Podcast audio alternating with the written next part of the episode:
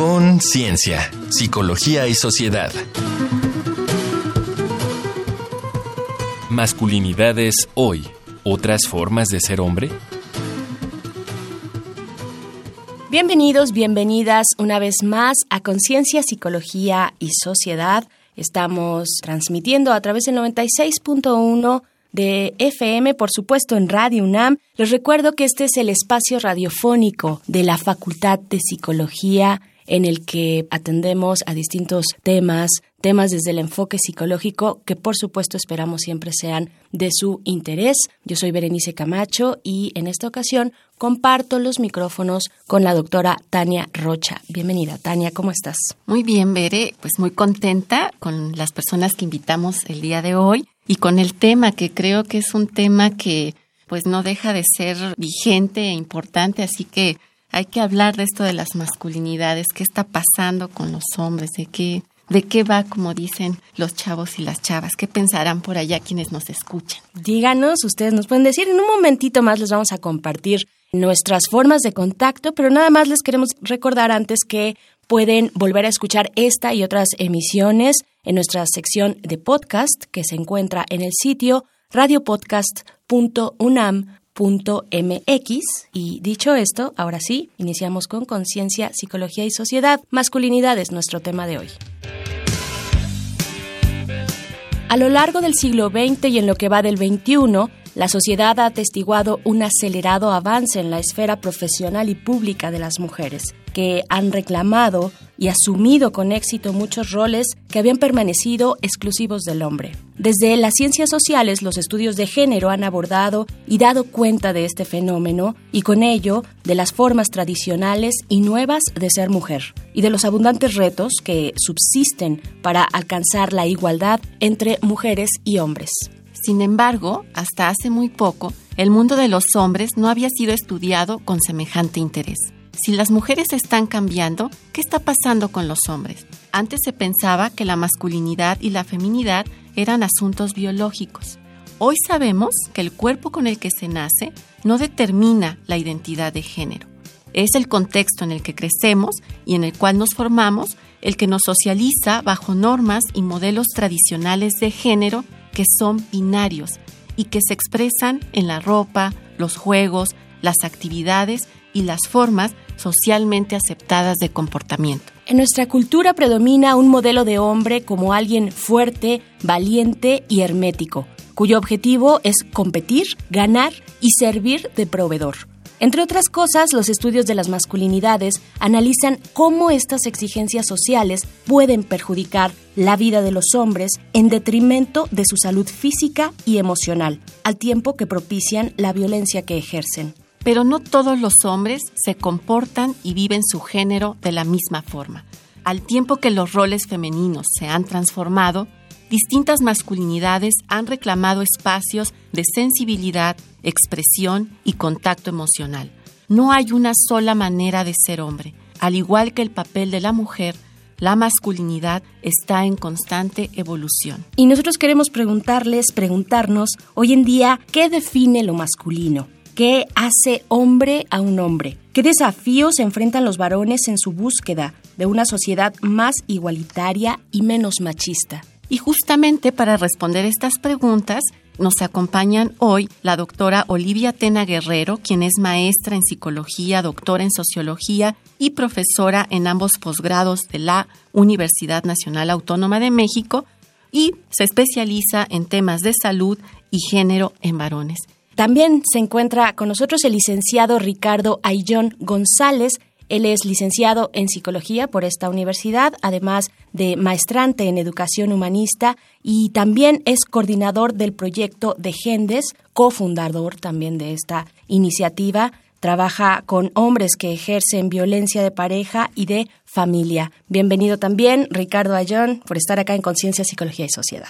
Y bienvenida la doctora Olivia Tena también. Gracias por estar con nosotras. Y pues vamos a iniciar, Tania, primero preguntándoles lo obvio, lo importante, digamos, para abrir boca, que es además complicado, creo, definir qué es la masculinidad. Hoy, ¿qué fue que viene arrastrando? No sé quién quiera empezar por acá, doctora. Bueno, sí es un concepto complejo el de la masculinidad porque implica cuestiones históricas, culturales, ¿no? Entonces hay diferencias en geografías y tiempos para poderlo decir, pero eso sí estamos tratando de dar una definición y una descripción de masculinidad.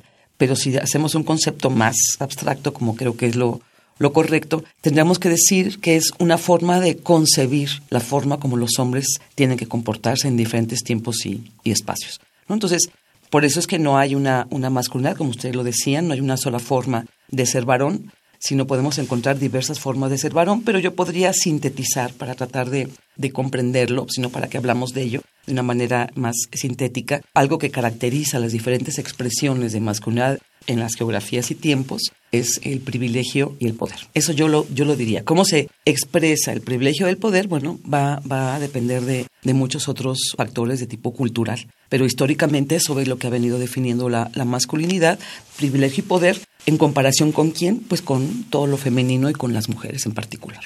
Claro, Ricardo, John, perdón, de Gendes, ¿qué nos podrías decir abonando a esto que ya nos comparte la doctora? Sí, complementando, igual, coincidiendo con todo lo que dice la doctora, algo bien importante en estas construcciones de la masculinidad, podamos observar, como nosotros decimos, códigos culturales, pautas culturales que se nos dicen en distintos lugares de lo que debemos de ser hombres, pero ese código, cada cuerpo con pene, cada hombre, le irá dando un significado y por lo tanto un comportamiento. Entonces, sí es importante mirar como estos códigos que están en la cultura, el significado que cada varón le va a estar dando a este código y desde ahí cómo se va relacionando y vinculando. Por supuesto, no podemos dejar de hablar cuando hablamos de masculinidades, como ya lo señala muy bien Olivia, pues el ejercicio y abuso del poder desde una mirada muy tradicional pues de género, desde que lo masculino vamos oprimiendo, controlando y dominando a todo el mundo femenino mujeres, niñas, niños, personas de la tercera edad, toda la población de la diversidad.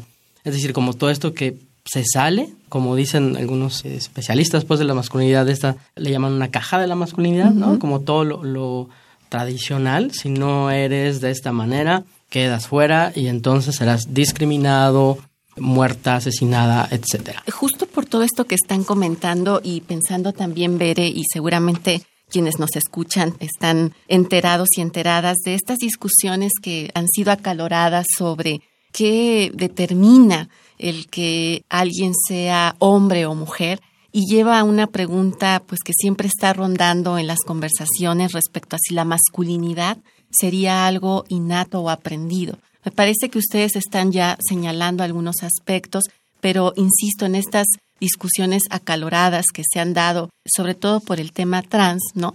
Se ha planteado esta cuestión. Quisiéramos escucharles cómo entender esta pregunta de la masculinidad, si es algo innato o que se aprende. Doctora. Bueno, es algo, quienes trabajamos eh, desde la perspectiva de género, entendemos, porque es, es, algo intrínseco a la propia categoría de género, que las, estas diferencias actitudinales y comportamentales entre hombres y mujeres son construidas, no son biológicas, ¿no? Entonces, el hecho de que haya estas discusiones que tienes razón, Tania, que son muy acaloradas, donde todavía mucha gente sigue pensando, por ejemplo, que la violencia en el hombre es algo innato y de los bebés desde chiquitos se les está diciendo que es normal y se fomenta, ¿no? Lo que no se sabe es que lo que estamos haciendo es fomentarlo al decirlo y replicando la naturalización de la violencia masculina, por ejemplo, o de la hipersexualidad masculina o de estos privilegios ¿no? masculinos que desde chiquitos a los niños se les dice que es natural, por lo tanto que es biológico. Entonces, hay, hay, toda una cultura contra la cual tenemos que ir eh, todo el tiempo como luchando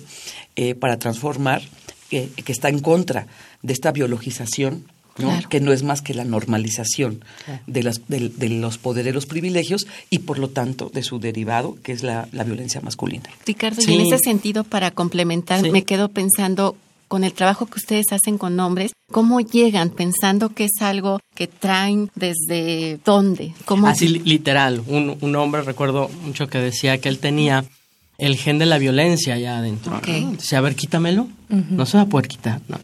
Esta mirada biologicista nos va a traer algo que, vemos mucho en, los hombres, que es algo muy común, pues la desresponsabilización. O sea, yo no me hago cargo de nada, ¿no? Siempre serás tú, otra persona, el clima, el gobierno, lo que sea, la, el, causante de esta situación. En este caso muy específico, muchos de los discursos en muchos varones, porque generalmente quienes dan este discurso son hombres ¿no? y se defienden, etcétera, es esto, es no me hago cargo de lo mío, no, no me responsabilizo de esta parte. Nosotros les decimos, a ver, somos seres sociales, estamos socializados, ¿no?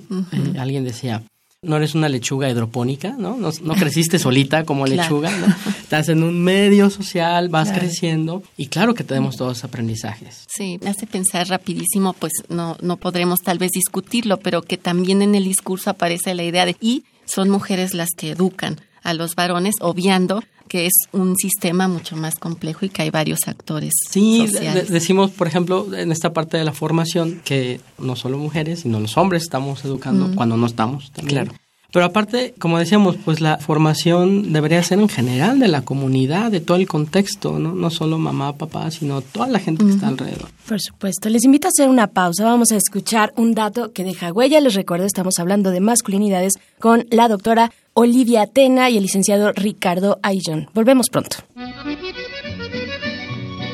Un dato que deja huella.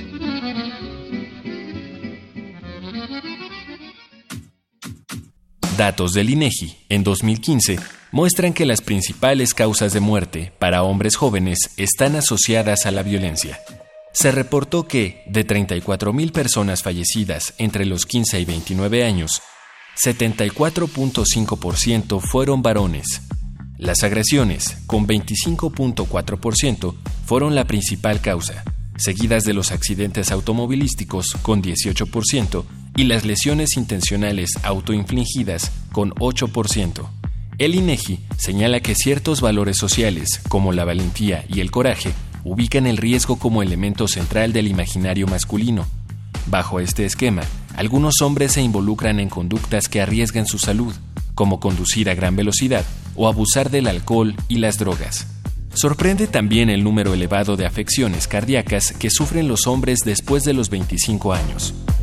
Una mal entendida masculinidad puede ser también su causa. El hombre no quiere mostrarse vulnerable ante una enfermedad y posterga la revisión médica.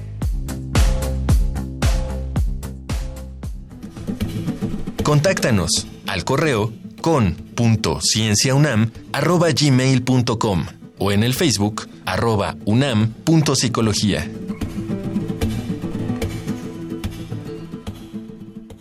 Estamos de vuelta en Conciencia, Psicología y Sociedad. Gracias por continuar en sintonía con Radio UNAM. Y bueno, les también queremos compartir nuestras formas de contacto. Pueden escribirnos al correo con.cienciaunam.gmail.com o también pueden contactarnos a través de la página de Facebook de la Facultad de Psicología, que es arroba unam.psicología. Y ahora sí, seguimos nuestra conversación con la doctora Tena y el licenciado Ricardo Ayón, coordinador de GENDES. Nuestro tema es masculinidad, Tania. Sí, pues justamente con estas cifras que escuchamos, veré, da susto, porque además pienso que son constantes, es decir, ya lleva un tiempo que está así. Y nos preguntamos entonces, pues para ustedes, ¿qué implicaciones tiene este modelo? Como dominante de cómo deben ser los hombres o de esta idea de masculinidad y en todo caso, pues los efectos, ¿no? Hacia quién van, hacia ellos, hacia las mujeres. ¿Cuáles son las implicaciones? sí, doctora. para, para mí lo que estás diciendo es muy, muy importante porque lo que significan estas cifras, y si nos vamos a las cifras de décadas y años anteriores, esto va en contra de lo que a veces algunos hombres y también algunas mujeres, pero principalmente hombres de nuevas generaciones, están tomando como que ya hay una nueva masculinidad igualitaria que ya cambió, ¿no? Entonces, es muy importante reafirmar, resaltar, pues que no es así. Las cifras lo indican. La violencia, incluso yo diría que va en aumento. Y esta, esta violencia que va en aumento como la consecuencia más grave, por supuesto, los feminicidios que, están presentes no nada más en, nuestro país, sino en el mundo, y creo que en aumento, tienen que ver con una, una característica que alguna vez yo estudiaba con una colega, sobre la apropiación masculina, ¿no? Está esto de los privilegios y el poder masculinos que llevan a los hombres, sí, a pensar que ellos tienen que apropiarse y buscan apropiarse de las corporalidades, de otras subjetividades, de cuestiones materiales también, como propiedades, como terrenos, como tierras y demás, y de, y de cuestiones económicas, ¿no? Lo cual está en la base no solamente de la violencia hacia las mujeres, que es muy grave, sino de la violencia en el mundo ¿no? O sea, esto que vemos a nivel global, que a veces no lo, no lo estamos relacionando con perspectiva de género y con esa construcción de la masculinidad violenta, ¿sí? Y que en nuestras épocas lo estamos viendo de manera también no para, pues, o sea, creo que se agrava en lugar de parar, tiene que ver con esta necesidad de apropiación, que es característica de las masculinidades. Entonces yo veo esa implicación, esa violencia hacia mujeres, hacia niños, hacia todo lo, que suene a, no masculino, ¿no? o a femenino, pero también a la apropiación a nivel global sí, y a nivel a nivel también de las relaciones personales. Qué interesante, ¿no? Porque entonces toma una cuestión mucho más macro, pensar cómo hay un modelo tal vez masculino en todo el sistema, no sé, pero me quedo pensando veré con Ricardo y estas experiencias que tienen ahí en Gendes, pues cómo qué efectos tiene en la propia percepción de ellos cuando se dan cuenta. Sí, de hecho, estos impactos de estas violencias, que, efectivamente el, principal problema es esto, violencia contra las mujeres, cuando ellos se dan cuenta que esta violencia tiene también una consecuencia para ellos, o sea, hay una afectación también para ellos, es una ventanita chiquita a la posibilidad del cambio. E, es decir, ven que esto ha traído en ellos un tema de salud emocional, vaya que la pareja se va, de pronto se ven solos y dicen, ah, caray, esto es por algo que yo he hecho, ¿verdad? Entonces se lo preguntan, pues. Pero sí, cuando ven esta consecuencia de esta violencia que también hay un impacto para sus vidas, hay una, una oportunidad ahí de, de, empezar un proceso de cambio. Y me parece muy importante hacer énfasis en esta parte, porque de pronto creo que ceder un privilegio no es fácil, no va a ser sencillo, no, no, Este, hablaba la doctora de este coletazo, digamos, de este aumento en la violencia, pero creo que si vamos por ese camino, por ese mostrar la violencia que también afecta a los hombres, me parece un paso adelante. Sí, que, es un tema importante en, los procesos de, formación que damos, mostrar cómo pues todas estas ideas culturales y tradicionales tienen impacto en la vida de, nosotros. Entonces, claro, todo el tema de la salud. El tema de la salud, por ejemplo, ¿qué, qué, qué significa eso? ¿Qué significa? ¿Cómo afecta estas, bueno, estas construcciones machistas a la salud de los hombres, por poner un ejemplo. Bueno, tan solo en las cifras que se leían, ¿no? Y, recuerdo compañeras médicas del Hospital General nos decían el aumento en derrames cerebrales en hombres de 40 y de infartos, ¿no? Así, ¡pum!, fulminantes. Así es. Y de que no sabían, la familia no, ni siquiera el mismo hombre sabía de cómo estaba su presión arterial, ¿no? Entonces, no vamos al médico con esta idea muy tradicional de que, pues, no lo necesitamos, de que somos fuertes, o si voy a una atención médica me veo débil, me acerco a este mundo femenino, entonces prefiero no, no ir. Rapidísimo, una, una anécdota. En, desde el Instituto Nacional de las Mujeres se promovió que en algunas empresas se llevaran camioncitos para hacer estudios médicos a los hombres, en el Día del Padre, por ejemplo. Ya tenían el camioncito ahí para hacerse el antígeno prostático, etcétera. No bajaban los hombres. Ya ni, ni llevarle el servicio de salud ahí todo porque si bajaban, se reían los otros hombres y decían, mira, pareces nena, tal, ¿no? Entonces, cómo estas ideas van impactando en algo tan sencillo como una cuestión de prevención, ¿no? De revisar cómo, cómo está al menos su presión, etc. Claro, pareces mujer, porque además las mujeres sí tenemos una revisión constante desde muy pequeñas, ¿no? Bueno, nuestro tema masculinidades, les invitamos a hacer una pausa, vamos a escuchar el siguiente Vox Populi aquí en Conciencia, Psicología y Sociedad. La gente opina.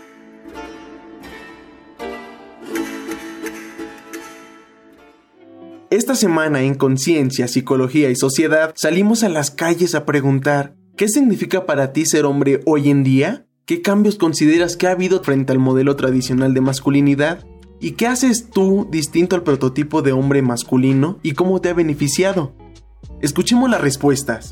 Aldo, 23 años. Pues creo que aunque suene un poco definitivo es la contraparte de la mujer, pero para mí ser hombre no tiene que ver con la vestimenta, con las actitudes, ni con una forma de ser en específico. Híjole, es que es relativo. Hay gente que no ha cambiado y hay mucha gente que cambia. Yo, por ejemplo, soy muy abierto. A veces uso cosas que me dicen que son de mujer, como chalinas o esas cosas. Y no sé, yo me siento muy cómodo, son prendas cómodas. Pero, por ejemplo, en mi familia sí hay gente que tiene esta visión del macho. Entonces creo que, no sé, es muy relativo los cambios que puede haber.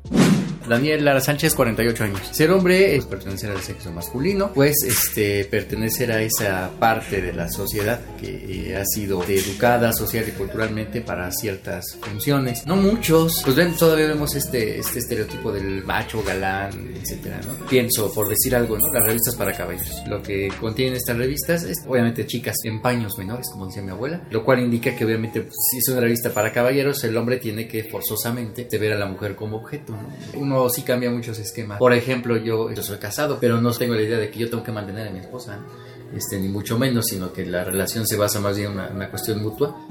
Soy Omar Ramírez Mendoza y tengo 26 años. Es cumplir una serie de estatus que la sociedad nos ha impuesto que representan lo que un hombre tiene que ser. Ser fuertes, ser el pilar de la familia incluso. De, ahí hasta acá, el cambio que hemos visto con el crecimiento de la mujer como con sus derechos, con sus privilegios, cómo se respeta y cómo se trata de poner a los dos en una balanza igualitaria. A mí me dicen que soy demasiado femenina, no cumplo con este estereotipo de macho. Siempre le doy a la mujer su lugar, no ofenderla, de siempre ser iguales, ¿sabes? Nunca sentirme superiores a ellas. Incluso siento yo inferioridad con ellas. Siempre he tenido a la mujer yo en un pedestal de ellas son más inteligentes, más todo todo mejor que nosotros. Mucho cariño de parte de ellas, mucha comprensión, incluso ellas me, me cuidan demasiado. Una relación muy sana con ellas. Para Conciencia, Psicología y Sociedad, Uriel Gámez.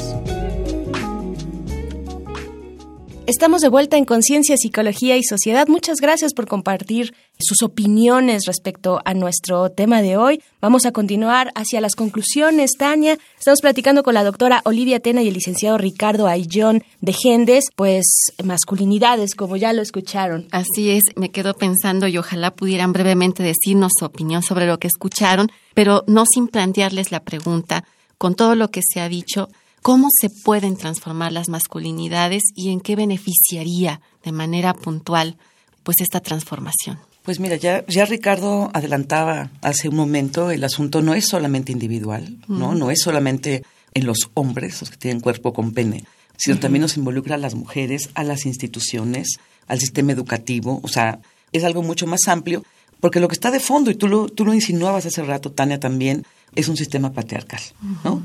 Hay un sistema que en el feminismo le llamamos sistema patriarcal, que está vinculado con una serie de pactos, pactos entre hombres y también con mujeres, cuando no hacemos alianza nosotras, ¿sí? que está manteniendo este sistema. Entonces, muchas veces, claro, hay hombres que hacen un esfuerzo y tenemos hombres como, como Ricardo aquí, que es uno de nuestros aliados y que está él auto eh, mirándose todo el tiempo para transformar y, y, estar poner en cuestión sus privilegios, como lo hacemos muchas mujeres también, ¿no? Para no reproducir el tema. Pero el sistema es mucho más complejo, no es solamente a nivel, a nivel individual.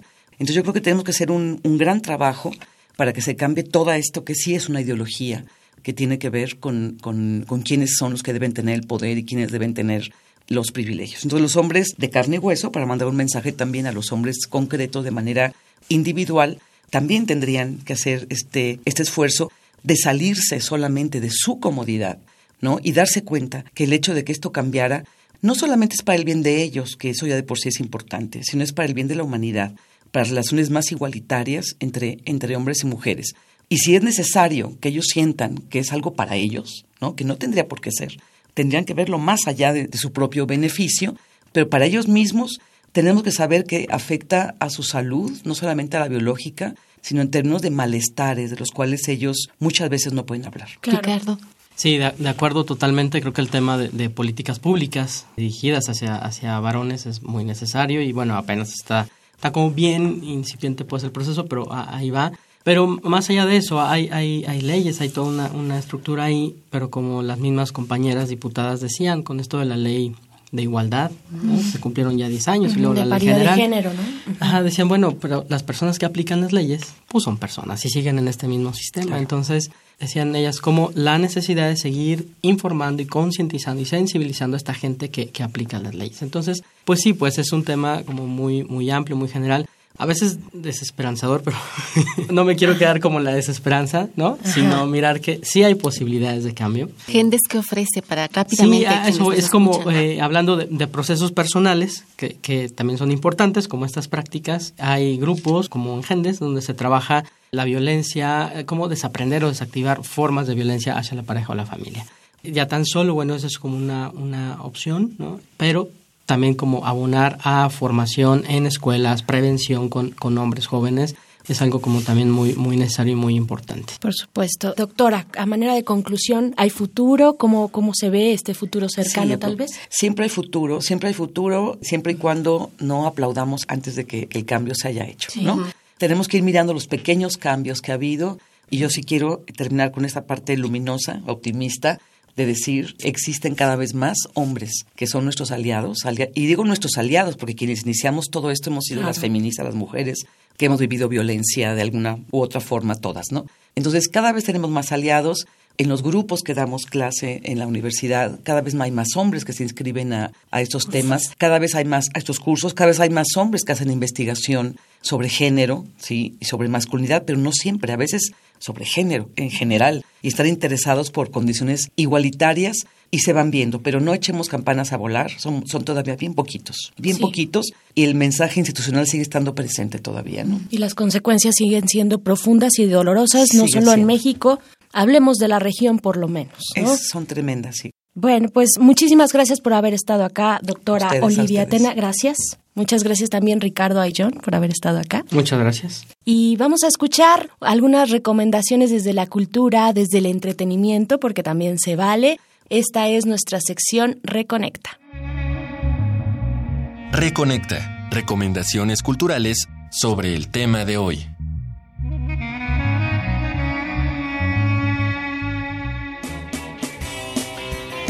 Busca tu rincón favorito de lectura porque esta semana te recomendamos Nuevos Hombres Buenos, la masculinidad en la era del feminismo, del antropólogo Richard Bassette. Lo edita el sello Península. Nuestra conductora Tania Rocha es autora de Identidades de Género, más allá de cuerpos y mitos. Búscalo bajo el sello de Editorial Trillas. Y por último, Nuevas Masculinidades, escrito por Angels Carabí y Marta Segarra lo edita Icaria en Barcelona. Los tres son guías completísimas para entender la evolución social de la masculinidad. Es tiempo de palomitas. Estas son nuestras recomendaciones cinéfilas. Billy vive en Irlanda con su hermano y su padre, quien le inculca el amor por el box, pero su verdadera pasión está en la danza. No te pierdas Billy Elliot, un clásico familiar que te conmoverá y por momentos te robará sonrisas.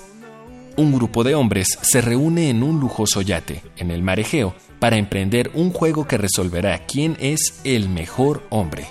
Vergüenza, inseguridad disfrazada y competencia extrema se dan cita en Chevalier, película de 2015 dirigida por Athina Sangari, una historia que no debes perderte. Estas fueron las recomendaciones de la semana. Te dejamos con el tema Real Man o Hombre de Verdad, en voz del músico británico Joe Jackson. Hasta la próxima.